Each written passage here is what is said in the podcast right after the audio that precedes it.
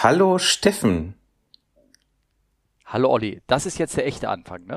Das ist der echte Anfang und äh, schön, dass ihr wieder dabei seid bei Come Fly With Us Folge Nummer 16. Es ist ein sonniger Sonntagnachmittag und ähm, ja, wir haben es mal wieder geschafft, uns zusammenzusetzen und ein bisschen was aufzunehmen. Wunderbar. Sonniger Sonntagnachmittag. Ähm, also ich hole mal schnell meine Urlaubsfotos raus. Ja, da scheint auch die Sonne. Das ist schön. Dann bin ich ja froh, dass wir jetzt auf demselben Niveau sind. Hallo, Siehste. ich war ein bisschen weg. Deswegen, wenn wir eine kleine Pause hatten, dann war das meine Schuld. Ähm, man möge mir verzeihen. Ja, und bei mir ist, also ich glaube, der Steffen, der hat so viel Geduld, immer mit mir einen Termin zu finden. Das ist echt ähm, respektabel. Aber oh, dazu, äh, ja. dazu müssen wir nachher mal ganz privat noch ein Thema darüber reden. Ich muss mein Herz ausschütten. Oh, ja, dann, dann okay. das machen wir. Ja, gut, aber das geht jetzt, da hört jetzt keiner mehr zu, bitte. Jetzt. Ach so. Okay, jetzt weiter. Ja. Genau. Ähm, ja, wir haben mal wieder eine neue Folge am Start oder sind dabei, sie an, an, an Start zu bringen und äh, wollen natürlich wie jedes Mal am Anfang ein paar Fragen von euch beantworten. Und äh, genau, zum Beispiel, welches Datum ist heute? Das ist eine sehr schwierige Frage, aber beantwortbar. Moment, lass mich gucken. Ich klicke auch nicht mit der Maus jetzt. Der 13. Oktober 2019. Wunderbar. Und äh, genau, wir haben wieder eine kleine Frageliste. Und ähm, genau, ich äh, fange mal an. Du hast da nämlich so ein paar Stichpunkte gemacht, Steffen. Zwar anfänglich mit selbstgemachtes Essen an Bord. Koch, genau, kochen deine Passagiere hinten äh, in, der, in der Kabine? Nein, und zwar ähm, ähm, selbstgemachtes Essen, und zwar nicht von den Gästen, wobei da gibt's auch Geschichten, dass Leute irgendwie sich ihren Gaskocher an Bord angemacht haben, also früher damals noch und so, und äh, selber ihr Essen kochen wollten. Aber nein, darauf die gar nicht hinaus, sondern vielleicht könnt ihr euch erinnern, ich hatte vor einiger Zeit ein Bild getweetet von so einer Banane, die in Scheiben geschnitten war, mit Tropfchen flüssiger Schokolade obendrauf und in jedem einzelnen Zahnstocher drinne. Das hast du nicht gesehen, ne? Ehrlich gesagt nicht, nee. Das hat eine Kollegin ganz lieb für uns vorbereitet. War also fantastisch. Die haben auch wirklich lecker geschmeckt. Und das kam mich so ein bisschen auf diese Gedanken, welche Kreativität manche Leute ähm, so an, ähm, an, an, an, wie heißt es, an Tag legen, um äh, Sachen an Bord mit den bescheidenen Mitteln, die wir haben, äh, herzustellen. Also nicht für die Gäste, sondern für uns oder für die Crew oder für sich selber. Das, ich meine, als Frachter habe ich auch so alte Geschichten gehört oder von Frachterkollegen, wie man genau die Steaks, die man sich vorher im Layover gekauft hat, wie man die zubereiten muss, wie man sie in Aluminiumfolie einwickelt oder auch nicht und ähm, genau und wie man sie dann sozusagen äh, herstellt. D darauf wollte ich mal ein bisschen eingehen. Ja gut, es gibt da ja es gibt da ja verschiedene Disziplinen. Also ähm, die Disziplin nur mit Bordmitteln, da hast du natürlich kein Steak und keine Alufolie. Das ist schwierig. Ähm, ja, wir können okay. wir können zu der erstmal kommen. Also die die Disziplin nur mit Bordmitteln kann ich anbieten Schokokuchen. Genau, dir wollte ich auch hinaufkommen. Genau. Ähm, also äh, das Rezept, ich also das in Anführungszeichen Rezept. Es gibt so ein paar Butterkekse. Es gibt Cappuccino ähm, Instant Pulver. Ähm, es gibt Kakaopulver. Nee, Kakaopulver haben wir nicht. Wir haben aber KitKats dabei da müssen wir vielleicht kurz ausholen. Wir haben so eine Minimum-Trockenfutterbeladung an Bord, so für den Zuckerspiegel. Das ist, ich weiß nicht, ob es irgendwie eine LBA-Vorschrift ist oder sowas, oder zumindest steht es im, bei uns im Tarifvertrag so drin, dass wir so ein bisschen was zu essen an Bord haben. So Kekse, Obst oder halt Tütensuppen. Gibt's die noch, die Tütensuppen? Äh, ja, wir haben so auch, ja, so, also ähm, Schleichwerbung hier, diese, diese, diese heiße Tasse oder so von. Genau, ja, genau. genau. Oder halt irgendwie Cappuccino oder Kakaopulver, genau. Genau, das Und geht. Butter auch, Butter so ein bisschen, ne? Ja, genau, ja. Butter auch. Und ähm, wir haben leere Aluschälchen äh, beladen. Das ist essentiell wichtig, weil da muss man das halt drin zubereiten und natürlich Milch. Genau. Und so haben manche findige, den kennst du also, ne? manche findige Kollegen machen dann die Kekse, zerstoßen das, machen das mit den Schokoladenpulver, ein bisschen Milch rauf, dann äh, Kekse noch oben drüber gekrübelt, manche haben, tun noch Haferflocken mit rein und dann wird da so ein kleiner Kuchen gebacken und den kann man dann an Bord äh, warm sozusagen genießen. Herrlich. Genau. Also schwierig ist halt nur aufgrund der fehlenden Hefe, das ist immer ein bisschen schwer, das, das stockt nur so mäßig, sage ich mal. Also es ist manchmal, wenn man es nicht richtig macht, ist so eine schokoladenhaltige Pampe, die da aus dem Ofen kommt. Aber naja, wenn man jetzt sich das nicht anguckt und das mit einem Löffel dann isst, dann ist es ganz okay. Genau, ist besser als gar nichts. Ne? Genau. Sag mal, Steffen, wie trinkst du deinen Kaffee? Mit Milch. Ein Regular, würde der New Yorker sagen. Ja, also nicht, also äh, einfach nur Milch oder irgendwas Spezielles? Du willst auf den Cappuccino hinaus, den man mit Bordmitteln machen kann? Also ich hin und wieder mache sogar den Kaffee mit aufgeschäumter Milch. So, und jetzt kommst du. Äh, du, äh, du benutzt natürlich nicht dafür diese kleinen mit Batterie betriebenen Quirle. Nein, die ja? Disziplin ist immer noch nur mit Bordmitteln. Dann ist die Geschichte mit den Eiswürfeln. Nein. Du kannst, ähm, also die, die, das Problem ist, du brauchst ein, äh, ein Behältnis. Also du musst, wir haben ja Milchpackungen, so Tetrapack äh, Milchpackungen äh, beladen mhm. mit irgendwie, weiß nicht, 300 Milliliter würde ich jetzt sagen. Genau. Da musst du ähm, diese Milch erstmal in besagtes Aluschälchen schütten, in Ofen warm machen, weil du willst ja, ja. warme Milch zum Kaffee trinken. Genau. So und genau. dann kannst du das ganz vorsichtig und ihr könnt euch vorstellen, gerade wenn es ein bisschen turbulent ist, das ist ein totaler Spaß, diese Milch in eine leere Wasserflasche schütten dann kannst du die Wasserflasche kräftig durchschütteln und dann hast du geschäumte Milch auf dem Kaffee. Ah ja, gut, gut, sehr gut. Und es gibt, wie gesagt, die Ska-Kollegen, die tun noch ein, zwei, drei klein gestreusene Eiswürfel mit da rein. Dann wird die Milch zwar wieder kälter, aber die wird dann noch ein bisschen schäumiger. Ja, und woher kriege ich Eiswürfel auf dem Frachter?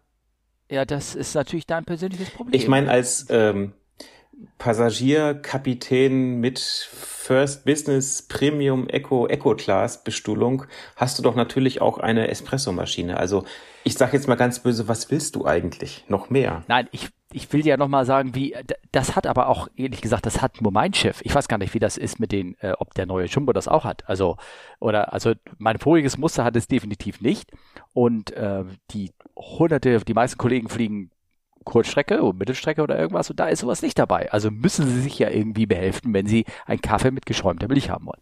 Das äh, stimmt. Genau. Aber äh, also ich trinke meinen Kaffee mit Milch, ganz normal, schnöde.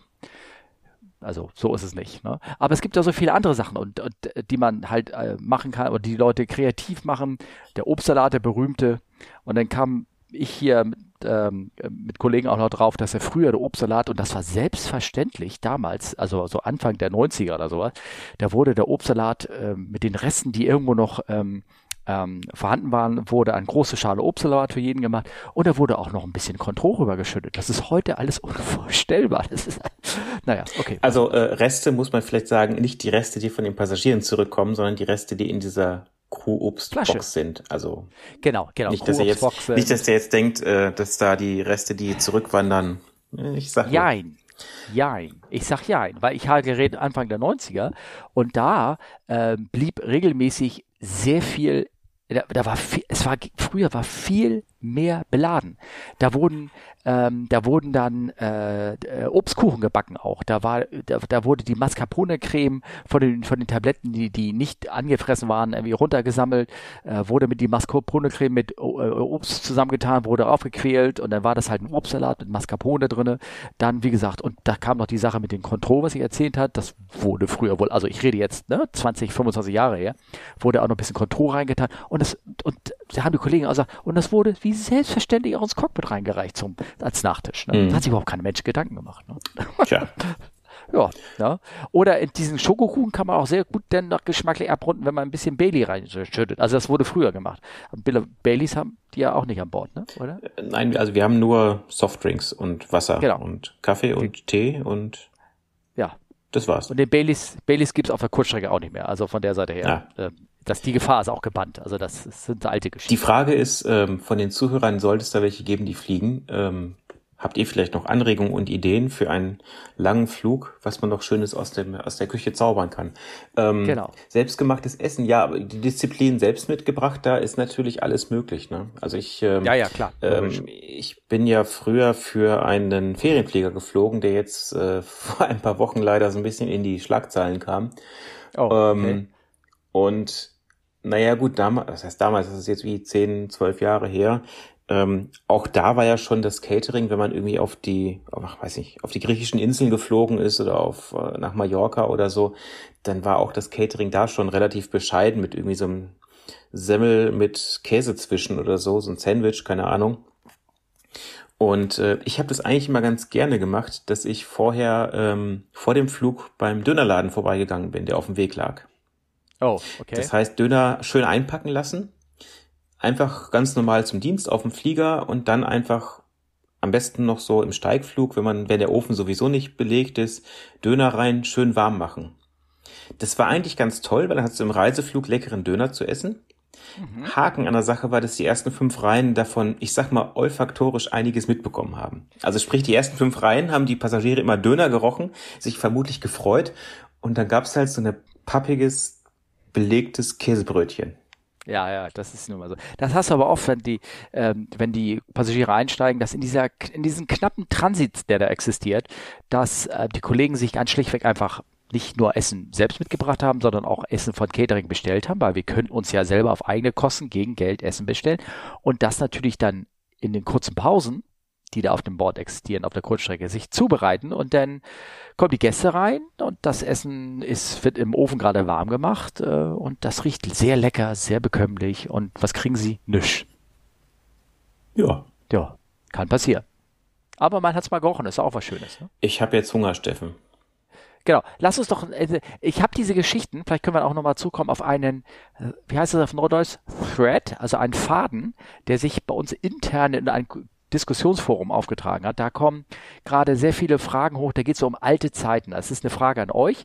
Äh, da sind sehr viele alte Geschichten aus irgendwelchen Layover, die Kollegen erzählt haben und so, wenn das gewünscht ist, können wir ja oder könnte ich da ein oder zwei Dinge rauspicken, die ich so bestätigt kenne, weil, weil die Geschichten einigermaßen stimmen. Wenn das für euch von Interesse ist, dann gebt uns mal ganz kurzes Feedback. Aber was ich zum Beispiel auf dieses Thread habe, jetzt können wir mal so ganz kurz zum nächsten Kapitel übergehen. Ja. Und zwar, äh, sag mal, Koffer im Hotel. Werden sie die auf dem Zimmer gebracht, ja oder nein? Das hängt vom Hotel ab. Genau, und ob man das will. Also ob man es will, klar. Also ich ja. muss zugeben, ich will das meistens nicht, weil es dauert im Endeffekt länger, als wenn man ihn gerade selber hochschlürt. Und ja, ich, äh, es, es widerstrebt mir einfach. Weiß ich nicht. Genau, die meisten, einfach so. Die meisten die, die, die meisten Kollegen machen es nicht, aus, einfach nur auf Zeit, ne? weil man es kommt, hat eh knapp Zeit im Layover und dann will man da nicht noch manchmal 20 Minuten ähm, auf dem Koffer warten. Und bei unserer Crew, so viel Personal haben die gar nicht, um alle Koffer da hochzubringen. Da wartest du eine Stunde, bis du deinen Koffer hast. Also das macht auch keiner. Ne? Mhm. Wenn du da mit 25 Leuten im Hotel einfällst und jeder hat einen Koffer und der will von den zwei Gepäckhansels nach oben gebracht werden, das, das, das geht nicht. Das funktioniert nicht. In Amerika sowieso nicht, da gibt's ja eh kein Personal mehr, also ähm, das gar nicht. Aber viel interessanterweise, lässt du deinen Koffer abholen. Wie abholen? Ja, wie abholen, ne? Das kommt mal. Früher, und das, da kann ich mich sehr gut dran erinnern, wurden in vielen Hotels hat's, ähm, also insbesondere hier so Afrika-technisch und sowas, da hat's vor, sagen wir mal, 20 Minuten vor ähm, Pickup, also bevor der Bus losgefahren ist, hat's an deiner Tür geklingelt und dann kam ein netter Mann und hat dir deinen Koffer abgenommen und runtergebracht und dann, und dann auch schon verladen. Und lass mich raten, das wurde dann irgendwann mal, haben sich irgendwelche Leute vor Zimmer gestellt, angeklopft und gesagt, ich würde gerne ihren Koffer mitnehmen. Naja, also spätestens seit 9-11 haben sie sich sagen lassen, das machen wir jetzt überhaupt nicht mehr. Ah. Weil kann ja sein, du sollst ja, did you pack your suitcases alone? Weißt du? Did you have always, did you left your suitcase alone? Nein, das kannst du natürlich dann alles nicht beantworten. Also mit anderen Worten, das gibt es einfach auch aus Sicherheitsgründen leider nicht mehr. Schade. Ja, ach, aber irgendwie, nee, weiß ich nicht. Das, das, das widerstrebt mir einfach. Also ich denke mal, das Gepäck, was ich, was ich mitnehme, das will ich auch, muss ich auch selber schleppen. Ich finde es immer äh, so, ja, es ist eine andere Kultur. In Indien ist mir das immer aufgefallen, in, äh, in äh, Bangalore am Flughafen hast du also tatsächlich, ja. ähm, wenn wir da, wenn wir da ankamen damals, hattest du wirklich pro Person einen Kofferträger dabei. Das heißt, ja. da war dann ein Inder niederer Kaste, der dann das Gepäck für einen durch den Flughafen durchgerollert hat, was ja so hm, ja schon okay. kein Problem ist. Ja. Und ähm, ja, wie die indische Kultur so ist mit Kasten, die waren wohl ganz weit unten. Und äh, wenn die nicht spurten, den wurde also leider äh, förmlich in den Hintern getreten. Ja. Ja, und okay. die, die, die, ja. haben dann auch noch T-Shirts an, an, angezogen bekommen, wo vorne drauf stand wie äh, Bangalore Airport und hinten stand drauf No Tips, it's my duty. Oh, ich, ich, ich dachte, da stand hinten so ein Zettel drauf, Kick me. Ja, das haben wahrscheinlich so. die Inder gedacht, dass das bedeutet, aber. Hm, ja, ja, ja, naja, gut. Also in Indien wird es in der Tat, dass äh, der, der Koffer, wenn wir ankommen da im, im, im Flughafen, wird uns sofort von den, aber von den Lufthansa-Leuten da äh, abgenommen und äh, direkt ähm, äh, dann äh, abgenommen und direkt dann aufs Kofferband äh, hingebracht zum Flieger. Also da sehen wir ihn in der Tat dann wirklich für längere Zeit nicht mehr, weil er uns direkt äh, abgenommen wird. Also weil zum Schalter, das ist so viele Menschen, da kommst du gar nicht direkt hin. Mhm. Ja, na. Ähm, ja, ähm, überhaupt Layover. Ich habe ja eine Frage hier bekommen zum Layover. Nächstes Kapitel sozusagen. Äh, schieß los. Und zwar von Plane Spotter 223. Äh, alter Bekannter, ne? Das mhm. ist äh, unser Designer unseres Logos. Ne? Ja. Was mir so einfiel, fragt er, falls sie es noch nicht Thema war, würde ich mir mal das Thema Umlauf wünschen. Also, wie sieht ein typischer Monat aus? Standby, wie lange bleibt ihr meist vor Ort und so weiter. Weil letztens das Wort Abholer gefallen ist. Deswegen kam ihm wahrscheinlich die Frage im Kopf. Was ist denn ein Abholer? Tja, was ist ein Abholer? Das ist lustig. Das ist vor allen Dingen ein, ein Sprech in deiner Firma, ne? Ich glaube ja. Ja. Und äh, ich weiß auch nicht, wo der herkommt. Steffen? Keine Ahnung. Kannst du mich hören? Hallo? Ich kann dich hören. Tja, da haben wir jetzt wohl gerade eine kleine Outage. Oder so. Nein, sowas? haben wir nicht. Hallo, Steffen. Ich kann dich hören. Hallo, hallo. Ah, jetzt. Kannst du mich jetzt, jetzt hören? Jetzt höre ich dich wieder. Sehr schön. Ja, wir haben uns die ganze Zeit gehört. Wir haben, es ist auch schön mit aufgenommen. Ähm, ich, irgendwie habe ich auf die Stummtaste bei mir gedrückt gerade. Auch nicht schlecht. Auch nicht gut. Ne? Ja. Ähm, ja, Abholer. Ähm, also wie, wie gesagt, bei uns äh, kennt man diesen Begriff gar nicht mal so. Das ist mehr so ein Sprech aus deiner Firma. Das kann sein. Also muss ich das erklären, ne? Also ich weiß, was es ist, aber das, also äh, wenn ich das richtig verstanden habe, korrigiere mich, falls ich falsch bin, äh, man fliegt hin, bleibt 24 Stunden und fliegt wieder zurück. Das ist ein Abholer bei euch, oder?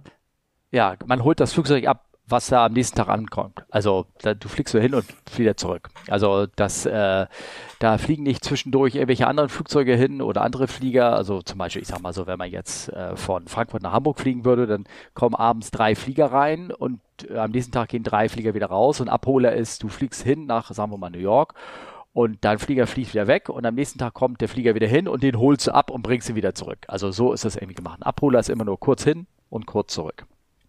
Man hat da nicht äh, meistens weniger als 24 Stunden Layover. Ja. Wo der Begriff herkommt, kann ich so mit Sicherheit leider nicht sagen. Das ist aber ein Abholer.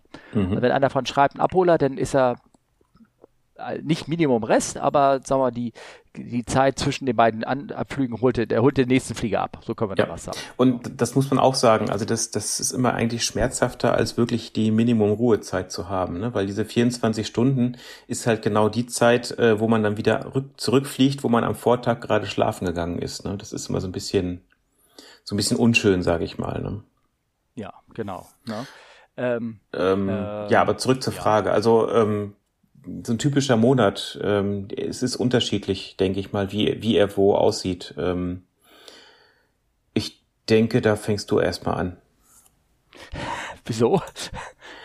ähm, also meiner, äh, ich, ich bin nicht so ein repräsentatives äh, Muster, weil ähm, äh, ich habe nicht sehr viele Stunden im, im, im Plan. Also der normale Plan, wir haben halt eine Vorgabe, wie viele Stunden wir fliegen sollen. Die liegt bei 75 Stunden, glaube ich. Ist es jetzt konzern, konzernweit äh, geregelt. Und ähm, darüber hinaus gibt's ähm, mehr Flugstunden oder beziehungsweise meistens, manche Flotten werden im Durchschnitt mit 85 Stunden geplant, manche werden mit 90 Stunden geplant. Mein Muster wird grob teilweise mit nur 60, 65, 70, momentan wieder mit 75 Stunden genau geplant ähm, weil es halt äh, ein nicht so stark beanspruchtes Muster ist, aber trotzdem haben wir relativ viele Tage, die wir unterwegs sind. Ähm, das hängt damit ab, ähm, weil wir einige Bereitschaften haben oder mehr Bereitschaften als alle anderen, äh, weil wir ähm, eine relativ kleine Personalgruppe sind. Das heißt, wir ähm, ähm, die, die, die normalen Belastungen, die so in der Flotte sind, Planer, äh, nicht Quatsch, Planer, Standbys und äh, Ausbilder und sowas, die, der nimmt einen hohen Anteil unseres, unser, unserer Kapazitäten ein. Also mein, mein Plan ist dadurch geprägt, dass ich ähm, ähm, ja gar nicht mal so viel fliege, nur sehr viel Einsatztage habe. Die Einsatztage sind Bereitschaften, mh, hm, Schulungen, die äh, auch diesen Monat bei mir wieder anlegen. Und ähm, ich habe jetzt bis jetzt Urlaub gehabt, aber mein nächster Trip ist am Dienstag. Dort habe ich drei Abholer hintereinander. Zack, zack, zack. Dann habe ich vier Tage frei und dann habe ich eine Schulung und dann ist der Monat zu Ende. Also so sieht mein Monat aus und ich komme auf 75 Stunden. Hm. Ähm, Kurzstrecke, die haben drei Tage, vier Tage, fünf Tagesumläufe, mal ein Tagestag Umlauf. Manchmal haben sie einen Tag Arbeit, einen Tag frei, drei Tage Arbeit, Tag frei, fünf Tage Arbeit, vier Tage frei. Also das, ich weiß nicht, ob man so das so beschreiben kann. Nee, das ist, ist stark unterschiedlich. Also auch ja. Äh, selbst bei uns äh, hängt es davon ab, wo wir hinfliegen. Ähm, beispielsweise, wenn wir jetzt Destinationen wie Fern Fernost haben, wo wir einfach nur hin und zurück fliegen, ist es eigentlich wie mit so einem Abholer zu vergleichen. Ähm, ich sag mal so klassisch wäre irgendwie Shanghai, Peking oder sowas. Ähm, dann haben wir aber auch manchmal Destinationen, wo wir quasi eine Rundtour fliegen. Also wir fliegen von A, nicht, also von A nach B und nicht wieder zurück nach A, sondern haben dann vielleicht nochmal zwei, drei Zwischenstopps. Und dadurch verändert sich natürlich einmal die Flugzeit. Das ist dann im Schnitt eher kürzere Flüge. Und natürlich ist man länger unterwegs. Also bei uns kommt es auch vor, dass man mal elf Tage am Stück unterwegs ist. Und ähm, von daher ist es natürlich dann auch die Frage, ja, wie, wie sieht ein typischer Monat aus? Äh, bei uns stark unterschiedlich. Wenn man nur so Abholer fliegen würde, wären das vier, fünf Touren im Monat. Ähm, wenn man eine Elf-Tagestour hat, ist natürlich schon ein Drittel des Monats rum, plus Ruhezeit, der halbe Monat, sage ich mal, so ganz grob. Ähm, da passt dann einfach weniger rein. Ne? Das, das ist halt so. Und dazu kommt natürlich dann Standby, bei uns ist es äh, ungefähr sieben, acht Mal im Jahr. Ähm, da haben wir dann jeweils ungefähr eine Woche Bereitschaft. Das ist dann auch wieder aufgeteilt. Das ist alles ein bisschen komplizierter. Ja, das ist, es ist stark unterschiedlich. Also das, ähm, genau. Das ist aber, aber, ist aber ganz schön viele Standbys, ne? Sieben, sieben Mal im Jahr? Aber du meinst, ist Standby und Reserve zusammen? Ähm, klares Jein. Also die Standby-Blöcke sind eine Kombination aus Standby und Reserve. Es mhm. gibt aber auch trotzdem noch die Möglichkeit, bei uns Reserve zu bekommen. Ja, also ich habe bestimmt viermal im Jahr ein Standby-Pattern von fünf Tagen. Die werden jetzt übrigens bei uns auf vier Tage reduziert, um, äh, wo man festgestellt hat, die, das, die brauchen wir doch nicht so lang oder beziehungsweise am Ende fliegen wir sowieso. Und äh, fünf Tage Reserve-Pattern habe ich ungefähr dreimal im Jahr da kann man sagen. Also er geht eine Woche weg. Das Problem ist halt, die werden oft aktiviert in irgendeiner Art, dass ich aus der Reserve, das ist halt eine 12-Stunden-Bereitschaft, eine 1-Stunden-Bereitschaft wird, also ein Standby. Und ähm, ich habe bei uns das Gefühl momentan, es, es wird alles bis zum Ende wird geguckt, ja, den lassen wir immer auf Standby, den Jungen, und dann gegen Ende können wir aber schon was einplanen und wenn dann nicht abgerufen wird, dann geht er am Ende der Tour noch raus. Das ist mir diesen Monat, äh, die Quatsch, diesen Monat, dieses Jahr schon dreimal passiert. Das nervt ein bisschen. Ich habe ja erzählt, im Februar war ich einmal zehn Tage weg. Ja, hm. ja. Nee, das, das glaube ich. Das ist dann. Ja. Genau. Äh, aber so hat dann jede Firma auch die, die eigenen Regelungen. Genau, also bei, bei, bei uns zum Beispiel darf man, wenn man Reserve hat, das nicht in Standby umwandeln. Genau. Mhm. Ähm, es gibt andere Firmen, da wird viel mehr geflogen, viel, viel kürzer und also von der Seite her ist das Jammern es ist ja eigentlich kein Jammern, aber man würde sagen, Jammern auf hohem Niveau. Es gibt aber, man sollte bedenken, es gibt ähm, äh, ein legales Maximum, was man sowieso im Jahr nur fliegen kann. Ähm, als Beispiel ähm, 1000 Stunden Flugstunden im Jahr, ne? Ist es? Ähm, ist doch immer noch so, ne? Äh. Frage an dich. Ich glaube ja, ne? Genau. Äh, und ähm, ich bin im Durchschnitt im Jahr, ich bin auf 780, 800 Flugstunden habe ich im Jahr. Also da ist bei mir noch Luft drin sozusagen. Ja.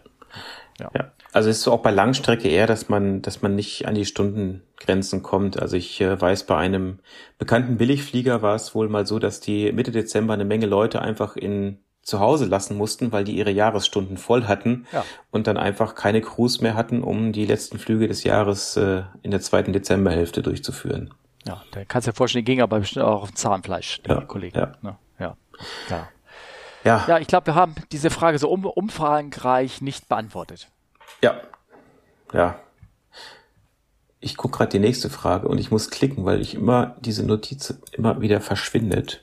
Es tut mir sehr leid. Die Klicks musst du jetzt einfach alle rausschneiden. Ja, also wenn du redest gleichzeitig, dann ist es nicht so schlimm. Dann denkt man einfach, du hast einen Sprachfehler und das ist okay. Ach, perfekt. Ja. Ähm, sag mal, ja, hast du das jetzt gesehen? Das war, glaube ich, war das die Sache von Christian mit dem äh, wo einer ein ILS-Signal verfälscht hat oder sowas in der Art? Ja. Ähm. Und was sagst du dazu? Ja, es, also ich habe mir das Video noch nicht angeguckt, muss ich gestehen, aber das ist schon, schon interessant, ja. Ist schon interessant. Ähm, wie gesagt, er demonstriert das hier hier auch nur. Ne? Das ist ja so ein bisschen, also er, er demonstriert zwar an, an echten Instrumenten und einem Simulator, wenn er sein Signal verfälscht. So habe ich das verstanden ähm, äh, dass, der, dass der Flieger dadurch falsch fliegt. Mhm. Ähm, äh, jetzt frage ich, wenn du anfliegst, schaust du denn wirklich nur auf deine ILS oder hast du noch andere Sachen, auf die du achtest? Ich achte natürlich auf andere Sachen. Also die Frage ist, ja, wie viele Leute würden es merken? Und die Frage davor, die ich mir gerade stelle, ist, ja, das ist ein Proof of Concept, der zweifels, oder gehe ich mal davon aus, dann bei Usenix äh, zweifelsohne richtig ist. Aber die Frage ist natürlich, wie wahrscheinlich ist es, weil das ILS natürlich auch gemonitort wird auf dem Flughafen. Ja, genau. Und ähm, von daher glaube ich auch einfach, dass da, dass auch dafür entsprechend eine, ähm, ja, eine gewisse Schutzfunktion vorhanden ist. Ne? Genau das. Und äh, dann haben wir ja noch ähm, wenn wir einen anfliegen, dann haben wir, äh, nutzen wir ja auch immer noch Gates, wo wir dann feststellen können, also hier, hier stimmt was nicht. Also ich bin irgendwie zu hoch oder zu niedrig oder wir machen Altitude Cross Checks, dass wenn wir den, wenn wir das ILS runterfliegen und gucken dann auf, ähm, auf die Distanz und sagen, hier, hier ist 1000 Fuß, wieso sind wir nicht in 1000 Fuß? Hier stimmt was nicht. Mm, also, dass mm. du dann, dass du dann da schon so ein bisschen Alertness hast. Und dann haben wir beim Autoland diverse, mehrere Empfänger. Wir haben bei uns zwei Empfänger an, die sich crosschecken. Ja gut, wobei den, den Fehler ja. würdest du über beide hinweg haben. wahrscheinlich, ja, ja das, da hast du natürlich ja. wahrscheinlich. Also ähm, ja, es ist die Frage, man müsste es tatsächlich einfach mal ganz praktisch probieren. Also unter kontrollierten Bedingungen natürlich, aber ich ja, glaube, ähm, ja, also, hm. hm. Also ich also wie gesagt, das ist sehr, sehr theoretisch und äh, ich, es gibt ja einen schönen Fall, äh, wo diese Crosschecks, die wir da machen, äh, mit Höhe und so, dass, dass sie funktionieren, ist der Fall von einem British Aerotours äh, Flugzeug, was nach äh, Addis Abeba geflogen ist. Kennst du den Fall? Nee. Der hat, ähm, da gab's, du, da ist ja noch das Monitoring, was du gerade sagtest, ne? Und da ist nämlich ein Kran oder ein Bagger hat dummerweise das VOA-Kabel ähm, äh, von der Addis Abeba VOA äh, ange, angeschnitten oder irgendwas. Mhm. Dadurch hat das das Monitoring ausgeschaltet, dieses Kabel. Gleichzeitig ähm, gab es durch einen starken Regenfall, ist das VOA-Häuschen da geflutet worden mit Wasser und das Ding hat ähm, kein Umlaufsignal gegeben, hat immer nur ein Signal gegeben. Und das Signal war immer, du bist on glide sozusagen oder du bist auf dem Kurs. Mhm. Okay. Ja, also ich, also ich, die, die, die Kollegen sind da angeflogen mit ihrem FMS auf einem BOA-Approach und ähm, das ist ein hochspannender Fall. Sind angeflogen. Äh, das VOA hat das Signal gegeben, hey, du bist auf der Centerline, alles ist schön. Das FMS hat dieses Signal genommen und hat gesagt, prima, ich mache jetzt mal ein Update auf dieses VOA-Signal. Das war ein Flieger ohne GPS. Mhm. Und dann sind sie dort runtergeflogen und haben beim ersten Mal haben sie festgestellt, nee, hier stimmt irgendwas nicht. Hier sind irgendwie die Höhe, das passt nicht zusammen und so sind wieder durchgestartet, haben einen zweiten Anflug gemacht und der zweite Anflug ähm, ähm, haben wieder festgestellt, hey, wir, er sagt hier, wir, wir würden eigentlich 3000 Fuß sein, also irgendwie 2000 Fuß über Bund und mein Radioertümmer, der sagt mir, ich bin 800 Fuß, hier stimmt was nicht. Mhm. Und dann haben sie, haben sie einen Goron eingeleitet, da hat er auch gerade noch geschrien, also hier, äh, hier Ground Proximity ging auch noch an. Und dann sind sie durchgestartet und sind dann diverted. Und das ist ein hochspannender Fall, den kann ich mit reinlegen in die Shownotes, ähm, wo praktisch die, das manuelle Bauch und unsere Crosschecks, die wir machen, einen Unfall verhindert haben. Mhm. Guck mal hier, ich, ich blätter gerade so ein bisschen durch diese, durch diesen, dieses Paper. Wusstest du, wo das erste voll funktionierende ILS-System stand? Nein. Im Berlin-Tempelhof. Ah, okay. Wann? 1900 zur, zur äh, hier, für die Rosinenbomberzeit? Nein. Nee, schätz mal. Ähm, 55? Nee, 32. Oh, okay. Oh, oh. oh Schon ein paar Tage her. Die. Ja, ja. Aber, naja, okay. Aber ja, das hätten sie mal stehen lassen sollen, dann hätten die Rosinenbomben mal besser anfliegen können später, ne? Ja. Ja. Ähm, ja, also so viel, also ich bin da, ich, ich mache mir jetzt keine großen Sorgen darum, Christian, was das jetzt irgendwie, ob das irgendwas sein könnte oder nicht. Ähm, also bevor da jetzt mehr Thema das aufgreifen und äh, äh, ich glaube, da werden wir noch vorher hören, mehr, ob das wirklich ein Problem ist oder nicht. Also es ja. erinnert mich so ein bisschen an den Fall, wo mal einer ein äh, FMS sich auf eBay, also ein Flight Management System sich auf eBay gekauft hat und dann gesagt hat, ich kann das Ding remote äh, via ACAS hacken. Ja, genau, richtig. Hat auch funktioniert, ja aber dafür, das ist natürlich auch eine Schwachstelle und man muss auch sagen, ja, Ähm, ähnlich wie bei den ganzen Autokonstrukteuren, Flugzeugbauer kümmern sich jetzt nicht so um die Datensicherheit. Mhm. Aber zum Glück gibt es immer noch Auffanglinien, äh, die da also, ich sag mal, sofort schlimm, also was, was heißt Schlimmeres, also die da irgendwo größeren Schaden in erster Linie erstmal verhindern können. Ne? Ja, vor allem, wie gesagt, das eine ist die Anzeige der, der, der Daten und das andere ist das, das, Flug, das Flugzeug selber, wie es kontrolliert wird. Ne? Und das wird letztendlich am Ende doch relativ stark noch vom Menschen kontrolliert. Ja. Und die haben Gott sei Dank immer noch einen guten Menschenverstand. Und dass es so passieren kann wie bei ähm, äh, Die Hard 2, dass man, wie war das, dass sie das ILS einfach um 300 Fuß runtergesenkt haben, das kann man auch nicht machen. Kennst Was guckst du für Filme? Ja, das war meine, was, ich war jung, ich brauchte das Geld und äh, habe früher solche Filme geguckt. Nee, stimmt, langsam zwei, echt, da war sowas, da haben sie ein ILS. Ja, ja, da muss ich mir, muss ich mir mal angucken, ja. vielleicht gibt's das ja, ja, in den bekannten Ich weiß nicht, ob es eins oder zwei war, ich glaube zwei war das. Ja, irgendwie im Winter spielte das da ein Flughafen ähm, Washington, glaube ich, war das. Okay. Äh, ich kann mir so einen Scheiß merken, das ist das Problem. Ne? Verstehe. Ja, ja ich, äh, ich gucke mir das mal an. Ja, mach das mal. Sehr ne? schön. Wir, haben noch eine Frage. Genau, von Peter Shaw. Ich, ich, ich finde so manche nix finde ich halt einfach toll. Äh, ich ja. hörte von einem Mitarbeiter einer Spedition, oh, meine Notiz ist schon wieder weggegangen, ähm, dass die meisten Güter mittlerweile auf Passagiermaschinen mitfliegen und sag mal, editierst du an unserer Notiz? Ja, ich schreibe mir Kapitelmarken rein. Ah, ja, jedes Mal, jedes Mal, wenn du schreibst, äh, schließt sich bei mir die Notiz, deswegen. Aha, Entschuldigung. Äh, okay. Also, dass die meisten Güter mittlerweile auf Passagiermaschinen mitfliegen und immer weniger reine Frachter unterwegs sind. Wie sieht das aus? Ist das speditionsbedingt oder allgemeiner Trend? Äh, das hat mir, glaube ich, ein bisschen über Twitter beantwortet. Genau, also ähm, ich dachte, Peter Shaw kann selber in den ganzen Hörspielen alles immer raus. Nein, Tut mir leid, es war ein unangebrachter ja, Scherz. Ähm, Peter, Peter Shaw ist übrigens vorgestern, hatten die, die vor 40 Jahren, also das war irgendwie, ist gerade gestern oder vorgestern, vor 40 Jahren, hatten sie ihre ersten sechs Folgen rausgebracht. Wahnsinn, die drei Fragezeichen. Wahnsinn, ja. so lange schon. Okay, ja. Entschuldigung, also zurück zum Thema. Ähm, äh, klares Jein. Die meisten Güter werden grundsätzlich auf reinen Passagiermaschinen, nein, auf reinen, also auf Passagiermaschinen geflogen, weil äh, für viele Ziele, für viele Destinationen lohnt es sich gar nicht, einen reinen Frachter dahin zu schicken. Also ich sag mal, äh, eine Triple Seven mit irgendwie über 100 Tonnen Zuladung, äh, wenn man die nach, tja, mir fällt jetzt gerade kein gutes Beispiel ein, wenn man die nach hm, Moskau schicken würde, dann bringt das irgendwie nicht so viel, weil so viel Fracht gibt's gar nicht auf der Strecke.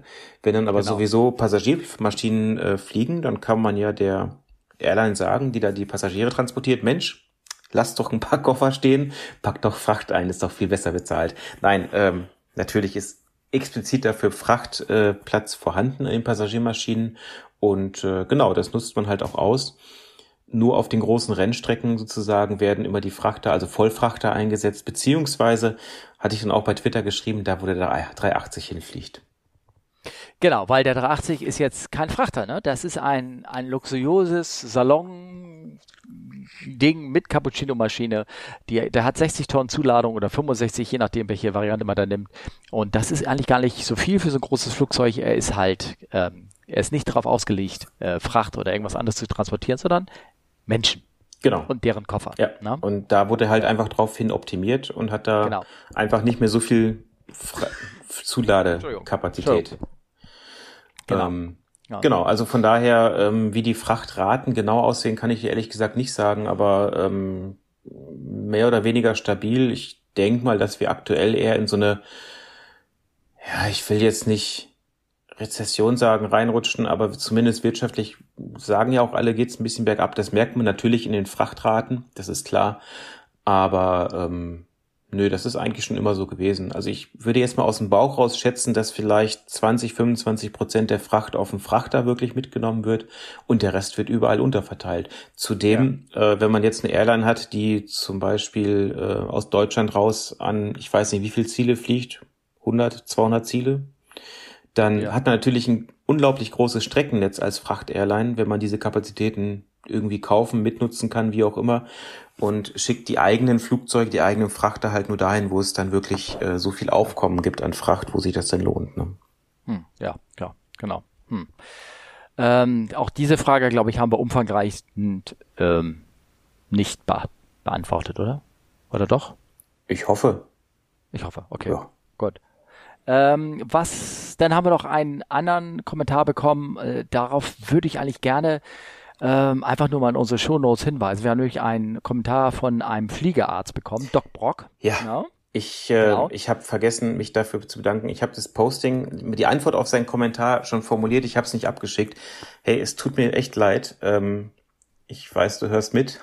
Ähm, ich denke, das Thema greifen wir nochmal separat auf, weil ähm, ich muss da dem Fliegerarzt natürlich recht geben mit dem, was er gesagt hat. Also ich, wenn das falsch rübergekommen ist, dann äh, ist es natürlich nicht richtig von mir gewesen. Aber ja, also ich glaube, da können wir fast eine eigene Sendung zu füllen, oder? Genau, genau. Und ähm, eigentlich stimmen wir einfach mit ihm überein, aber wie gesagt, wir gehören auch zu den gesunden Leuten. Und ähm, tja, genau. Also ähm, ich bin bei Oliver, äh, Oliver heißer, ähm, bin ich eigentlich auch auch der Meinung, dass ich sehe das ja genauso, aber ich habe auch keine Probleme, wollen wir so sagen. Ne? Zum Glück können wir immer ja, froh genau, sein. Zum Glück. Ja. Genau. Und das wer, wer, wer darum äh, äh, wissen würde, worum es geht, der, den ich werde diesen Kommentar verlinken in den Show Notes von Doc Brock. Äh, den kenne ich persönlich. Treffen wir uns manchmal gelegentlich auch hier in Hamburg äh, beim Fliegertreffen, den es gibt. Erster Mittwoch im Monat übrigens. Und wer mich, wer da mal auch hinkommen möchte, der äh, soll mich einfach mal anpingen. Ne? Ihr wisst ja, wo ihr mich findet. Genau. Ah. So, so, viele äh, Fragen. So viele oh, Fragen. Ich ah. habe auch keine Lust mehr. Na, ja. warte, warte, warte, stopp, stopp, stopp. Wir haben noch eine stopp, Frage. Oh ja, stimmt. Wir haben ja, ähm, äh, äh wir haben ja, äh, äh, wie, wie, wie nennt man sowas?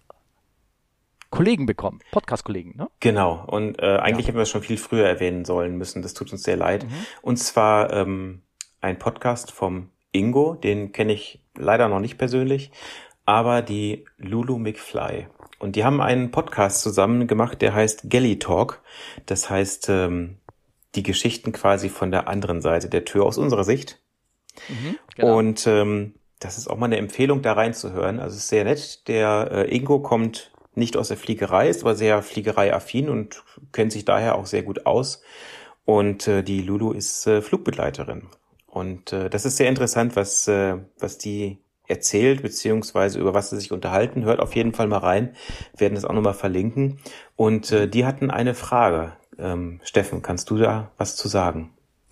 Ähm, ich äh, ich habe den Text natürlich, na klar, jetzt direkt nicht vor mir, aber es ging darum, dass äh, es, es ging um einen Flieger, der von, war das von Stuttgart aus gestartet ist und äh, ein Charterflieger, ich glaube, das war sogar Condor, ja. und die hatten einen Tripex-Ausfall. Äh, wie immer der sich jetzt geäußert hat, das weiß ich nicht, ob es jetzt mit Kabeng oder ohne Kabum oder irgendwas, oder ob der Flieger gewackelt hat dadurch, dass er, dass er wenn du im Steigflug bist und auf einmal schlagartig hört der Schub auf der einen Seite aus, dann gibt's natürlich, dann, dann ruckelt, dann giert der Flieger so, das ist also eine ungewöhnliche Bewegung. Auf jeden Fall ähm, schrieben sie, das schrieb die Stuttgarter Zeitung, das war ein Horrorflug und die, die eine Kollegin, die war also so fix und fertig, die musste an Bord erstmal eine rauchen, um ihre Nerven zu beruhigen. So, und sie haben da sehr viel darüber gesprochen und wieso und deshalb und fanden das also nicht okay, was ich unterschreiben kann. Ich finde das auch nicht okay. Ich möchte aber nur von meiner Seite aus erwähnen, dass ich schon zwei, dreimal leider, leider, leider, leider erlebt habe, dass Kollegen ähm, bei dem Anflug einer Bedrohung und die passierte nur im Kopf. Da ist physisch nichts gewesen. Also nur die, der Schritt darüber, dass man sagt, oh, jetzt passiert was und wenn das noch ist, könnte das passieren und wäre das, der, der wäre ja vielleicht sogar das passiert. Ne? Mhm. Also eigentlich diese Gedanken, die, die man, ja, die kann man immer haben oder äh, man kann sie auch immer beiseite legen, weil ja eben nichts passiert ist, dass die Kollegen mir praktisch, die, die waren für zehn Minuten nicht einsatzfähig. Und das sind leider Sachen, die kriegst du mit Training weg, dass du die Leute trainierst, vorbereitest auf sowas, dass sie genau wissen, was sie dann machen müssen. Deswegen haben wir ja auch so viele Checklisten. Die Kollegen hinten haben Checklisten, da werden Procedure trainiert oder irgendwas. Aber wenn es dann einen wirklich erwischt, kann das natürlich beim ersten Mal sein, oh, da war ich nicht drauf vorbereitet und ähm, man funktioniert erstmal nicht so richtig oder braucht eine Zigarette. Das kann ich nur sagen. Und ich habe es wirklich selber erlebt, sowas. Ja, ich finde es nicht schön, aber was soll ich dazu sagen? Ne? Ja, du, das. Ähm, Man kann nur hinterher sagen, bitte nimm eine Schulung. Ne? Ja, aber gut, ich meine, es ist halt, ähm, vielleicht hat der eine oder andere das schon mal vielleicht selber erlebt bei einem Unfall oder auch wenn man zum Beispiel als Ersthelfer bei einem Verkehrsunfall war. Ja, ähm, genau. Da sieht man dann auch, wie man in solchen, das sind ja extrem, was heißt Extremsituationen, aber das sind ja schon mal, ich sag mal, Situationen außerhalb des Standards, ähm, dass da manche Leute halt nicht so reagieren, wie das vielleicht angebracht wäre, sage ich jetzt mal ganz vorsichtig. Oder gibt es auch, die dann anfangen zu funktionieren. Ja, und äh, genau. dann kommt ja. halt erst das, ähm, das andere kommt dann halt erst danach, wenn sich, wenn sich Ruhe einstellt, sage ich mal. Ne? Genau. Genau. Also ähm, bei mir war zum Beispiel, ich hatte jetzt war neulich unrühmlicherweise dabei, äh, als äh, vor mir ein Motorradfahrer äh, von der vom vom Motorrad geholt wurde und ähm, war, was heißt nichts Schlimmes, also es ist irgendwas Richtung Beckenbruch oder so, glaube ich. Ich war halt da auch Ersthilfe, das ja hat funktioniert. Bei mir kam das dann halt erst danach alles. Hm, ähm, ja, ist ja. halt so. Ne? Von daher, äh, ja.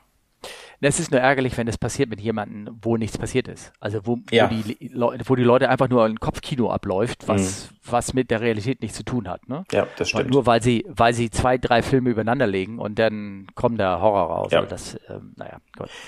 Also das kann ich nur sagen dazu. Also wie ein Engineer sich selber äußert, ich, ich, ich kenne Geschichten, da ist ein Triebwerk rausgefallen und das hast du den Kollegen erst hinterher erzählt und die so, was? Wie? Ach so, hm, okay. Also bei, bei so Viermotorigen oder sowas. Und mhm. das hat noch nicht mal einer gemerkt. Ne? Also das passiert. Ja. Genauso.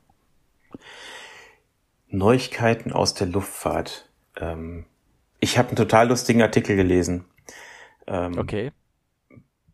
Da war, äh, ja, ich gebe zu Aviation Herald, aber manchmal lese ich das so zum Einschlafen. Und ähm, da war eine ATR 42, also so eine Turboprop-Maschine, die äh, von Naxos ausfliegen wollten in Griechenland und äh, es war eine, wie es auf Englisch mal heißt, Runway Excursion, also wenn ein Flugzeug quasi die Landebahn verlässt. Und ähm, ja, das ein bisschen humorvolle ist, dass sie rückwärts von der Bahn runtergerollt sind. Äh, wie? Was?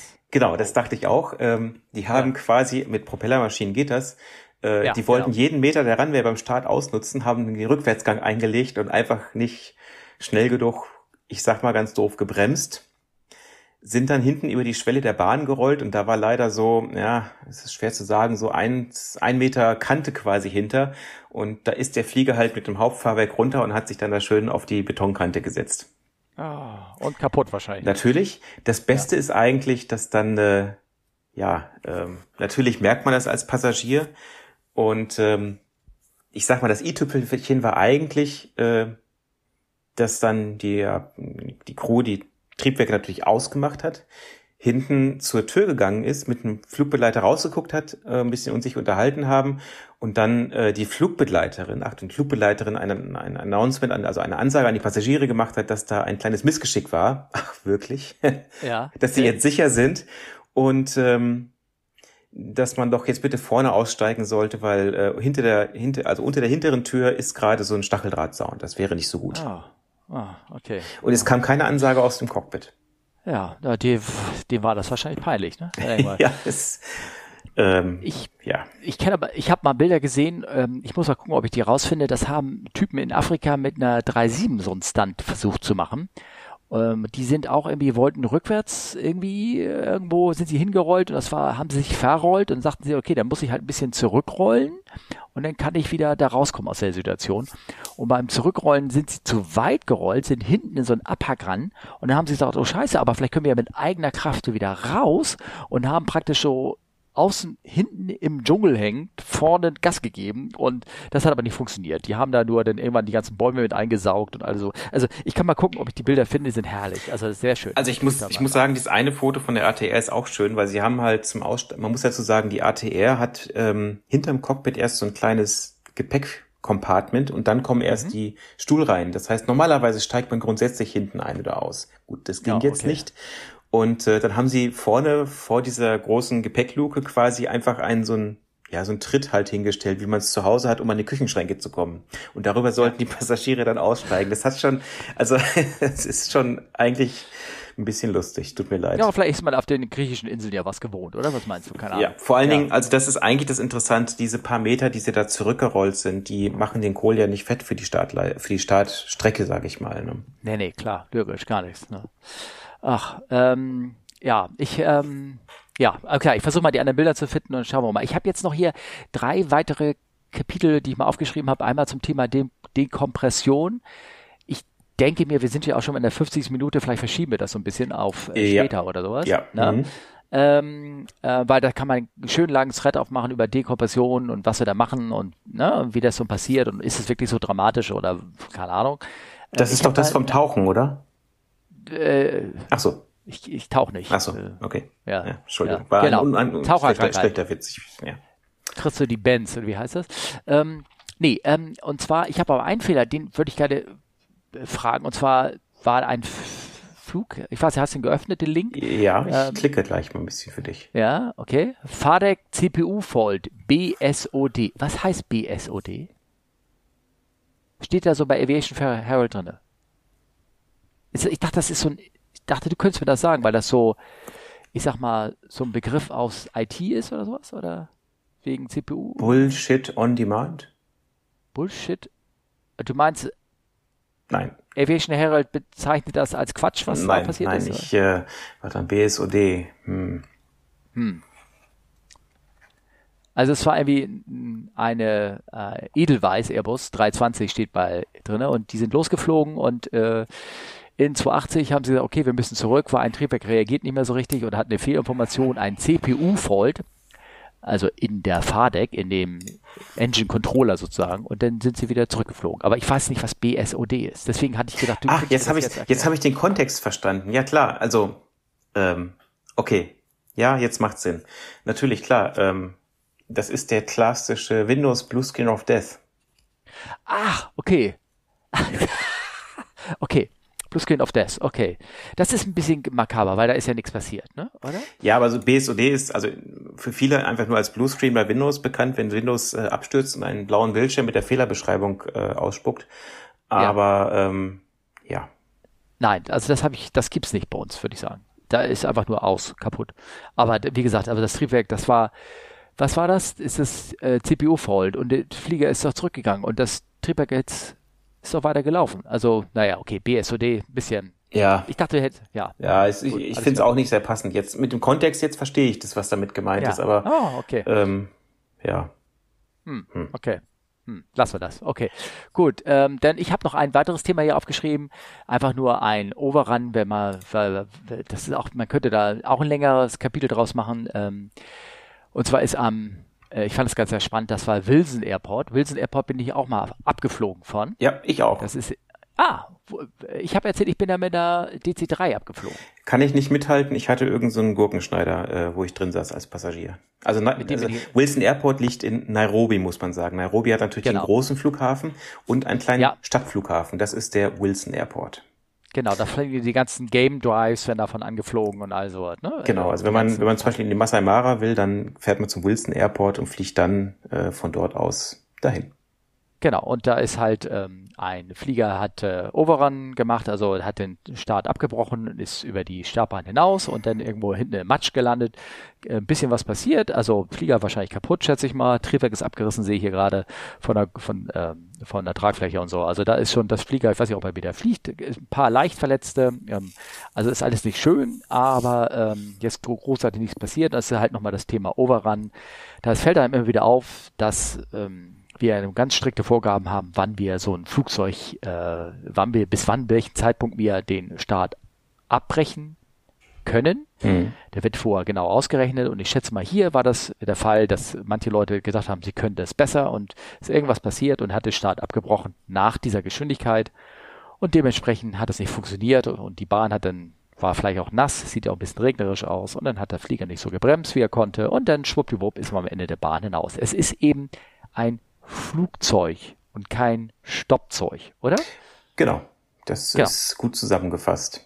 Genau. Also deswegen, wenn da zu Fragen hat jemand, ähm, ich habe den nur rausgesucht, den Artikel, weil ähm, Wilson ist halt irgendwie so ein bisschen Romantik kam da mir aus aus alten Zeiten. Und äh, wann warst du denn da? Ähm, ähm, Äh, aber so genau wollte ich das gar nicht wissen. Ist schon okay. also äh, sieben Jahre, acht Jahre, keine Ahnung, Ah, irgendwie okay. sowas. Ah.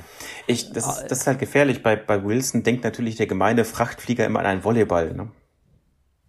Äh, wieso? Ach Was? komm, Das Steffen. Das, das enttäuscht mich jetzt so ein bisschen. Ach so, ja, ja, das, das steht drauf auf den Bällen, ne? Ist, heißt es eine Marke? Ist das? Oder? Oh, oh, oh. Ich sehe hier ist ein, ein großes äh, Cultural ich wusste Gap. letztens auch nicht mal, wie das Symbol ist von dem Flughafen, nee, Quatsch, von dem Fußballverein in, in Frankfurt. Ja, aber du kennst doch Castaway, verschollen. Hier Tom Hanks, der mit Den, dem Frachtflugzeug irgendwo abstürzt, sich allein auf einer Insel rettet einzige, und mit einem Volleyball von Wilson redet. Das einzige, nee, kenne ich nicht. Oh. Das einzige, was ich von diesem Film mir angeguckt habe, ist die Absturzszene. Da habe ich so, Mensch, schick gemacht, ist es realistisch? Ja, nein. Und Rest des Films habe ich echt, den habe ich mir geschenkt. Also tut mir leid. Ach, Steffen. Also, ja, ich, wenn du schon ja. ähm, hier, was war das eben für ein Film? Ähm, Die Hard 2 guckst, dann musst du auch Castaway gucken. Das, ich habe gesagt, da war ich jung. Ja, jetzt mit dem Alter nimmst du das vielleicht auch anders auf. Also Hausaufgabe zum nächsten Mal. Castaway mit Tom Hanks. Nein. Doch. Nein. Doch. okay, aber nur die Absturzszene. Ich dachte, das ist nur ein FedEx-Reklamefilm, ist es doch. Also die erste 20 Minuten geht es nur darum, wie sie den Flieger verpacken und alles ist toll und hurra und und am Ende bringt er noch ein Paket zurück. Und ich habe ich mal so ein Scherzvideo gesehen. Und in, in diesem Paket drinne ist dann drinne ein Satellitentelefon, ja, ein Scherzvideo kenne ich. Das ist sehr gut. Nee, ja, aber also kennst du ihn der doch so ein bisschen. Nein, guck dir das an. Das ist schon, das geht ums Ich habe ihn wirklich nicht gesehen. Ja. ja, ich weiß. Ja, ich weiß. Alles. Das geht bei uns an Bord. Deswegen können wir aber mit Bordmitteln immer noch leckeres Essen machen. Aha. Wobei, ja, das, das, das, das stelle ich mir auch vor. Ich, ich fände es mal spannend, einfach mal an Bord von so einem Passagierflugzeug im Entertainment-System so ein, zwei Flugzeugabsturzfilme reinzubauen. Und gucken, die wer sich das nicht, anschaut. Die werden ja nie so richtig gezeigt an Bord, ne? Ja, eben. Deswegen einfach mal Castaway ja. oder irgendwie äh, Snakes on a Plane oder irgendwas ganz Schlechtes. Ja, Snakes on a Plane. Ja, auch sehr schön. Oder irgendwie so ein Schläferz mit Flugzeugen. Das ist auch sehr ja. schön. Ne? Ähm, aber apropos Überleben. Also ähm, ich, äh, ich glaube, das Thema haben wir behandelt, oder? Äh, ja ja, wie gesagt, fragt, fragt uns und wir können das noch ausführlich machen. Also die, gerade die Dekompressionsgeschichte, die wir jetzt ausgelassen haben, da können wir nächstes Mal gerne länger überreden, weil da gibt es auch spannende Konspirationstheorien dazu. Uh, Sehr schön. Spoiler. Also, aber ich wollte mal rübergehen ähm, zu einer kleinen Geschichte. Schieß los. Und zwar, also erstmal weise ich mal darauf hin, dass ich ja, am Anfang habe ich es erwähnt, das gibt es einen Thread, der äh, tauscht ganz, bringt alte, ganz alte Geschichten aus den Layovers raus, äh, wie das Frühleben so früher war, was es ja heute definitiv nicht mehr so ist. Und das ist sehr schön. Ich habe ihn dir ja zugestellt, kannst du mal durchgucken, Olli. Ja. Und die Frage an euch ist, ob ihr irgendwie, ob euch für sowas interessiert oder ob euch das irgendwie langweilt, ne? Mhm. Dann habe ich aber mal wieder eine äh, Kollegin befragt, ob sie mir mal eine Geschichte aus der Kabine erzählen kann. Da hat sie gesagt, ja, habe ich, aber die größten Knacker gibt es eigentlich immer am Check-in.